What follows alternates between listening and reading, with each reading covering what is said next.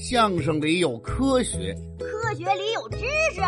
每天一种超能力，跟嘉庆叔叔和大福一起听相声学科学。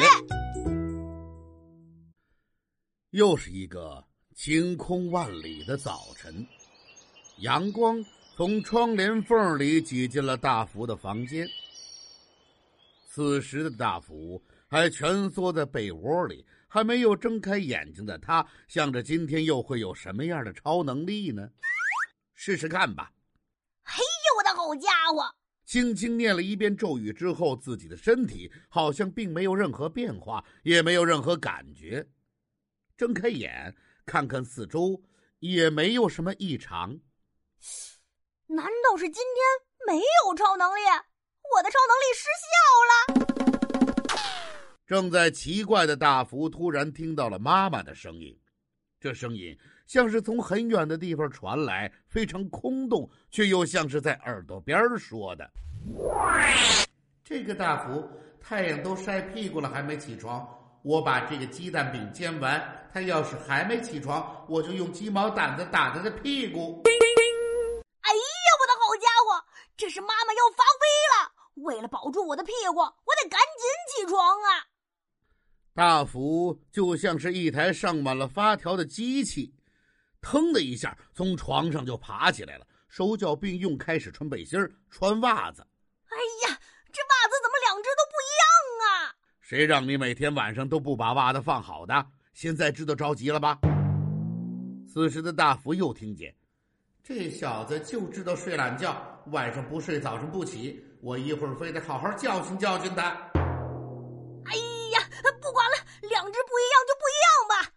穿叉帮的袜子那多难看呐！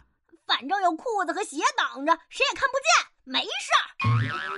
穿好了袜子，裤子刚提到一半，就听见这鸡蛋都煎完了，这小子还没起来，我非得收拾他不可。哎呦，完了完了，来不及了，我的屁股要开花了！谁让你不早起的？哎呀，坏了，我已经听到妈妈的脚步声了，她已经到门口了。看见我还没提好裤子，没叠好被子，照样免不了一顿惊天动地的狮子吼啊！赶紧把裤子提好再说吧。提裤子是来不及了，我妈的脚步声已经到了门口，再有三秒钟，她就会拧开门把手，拎着鸡毛掸子出现在我的屋门口了。就在大福妈妈拧开大福屋门的那一刻，大福妈妈的表情。从愤怒突然变成了吃惊，紧接着变成了满面春风。只见他温柔地说：“大福啊，时间差不多了，该上学了。你饿了吧？早饭做好了，赶紧来洗脸刷牙，吃早饭了。”有的同学就会问了：“这是怎么回事啊？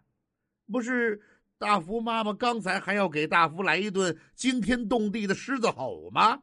怎么突然就变了呢？原来呀，就在妈妈拧开屋门的那一刻，看到的不是正在提裤子、一脸慌乱的大福，而是坐在书桌前认真朗读的大福。小马过河，马棚里住着一只老马和一只小马。有一天，老马对小马说。妈妈一看，还以为自己的儿子早早的就起来学习了，高兴还来不及呢，那还会生气的来一顿狮子吼啊！大福，你这一招可是够绝的，哪里哪里，可是够妙的，过奖过奖，可是真够绝妙的。哎呦，您可别这么说了，别笑了。我一跳。你以为我正夸你呢？啊，像你这样早晨不起床本来就不对，做出假象来欺骗妈妈就更不对了。要让妈妈知道了真相，得多生气，多难过呀！哎呀，嘉庆叔叔，我知道错了，这不也是没办法吗？我今后一定不敢了。每天早晨起来真的读书学习，不就不算骗妈妈了吗？这还差不多。哎。我还有点不明白呀，您您什么不明白呀？刚才你不是裤子也没穿好吗？怎么就突然坐在书桌上读书了呢？嗨，这其实也没啥。我刚才听着妈妈的脚步声到了门口，我这脑子呀就飞快的旋转，唰唰唰唰唰唰唰，智慧的火花就在我的脑袋里面噼里啪啦的闪现了。好嘛，赶上放呲花了。哎，我当时就想啊，要是接着穿裤子，肯定是来不及了。准得挨妈妈的一顿狮吼功。于是就想我裤子没穿好，但是我上衣是穿好的呀。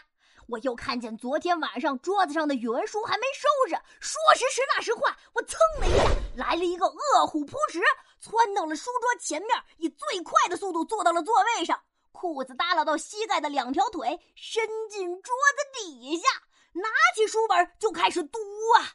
哦，就这么回事儿啊！是啊，我这裤子现在还没提上呢。你赶紧提好裤子，刷牙洗脸，吃早点吧。哎，对了，我还有一个问题呀，你刚才是怎么提前知道你妈妈要来训你的呢？对呀，还是在妈妈煎完鸡蛋以后，就好像在你耳朵边告诉你的一样。哦，我明白了，就是因为超能力。听相声学科学，今日小贴士。今天的早晨，我提前听到了妈妈的声音，所以才躲过了一次灾难。至于今天究竟是什么超能力，嘿，先卖个关子，下集节目里就会告诉大家。咱们今天就聊一聊声音，同学。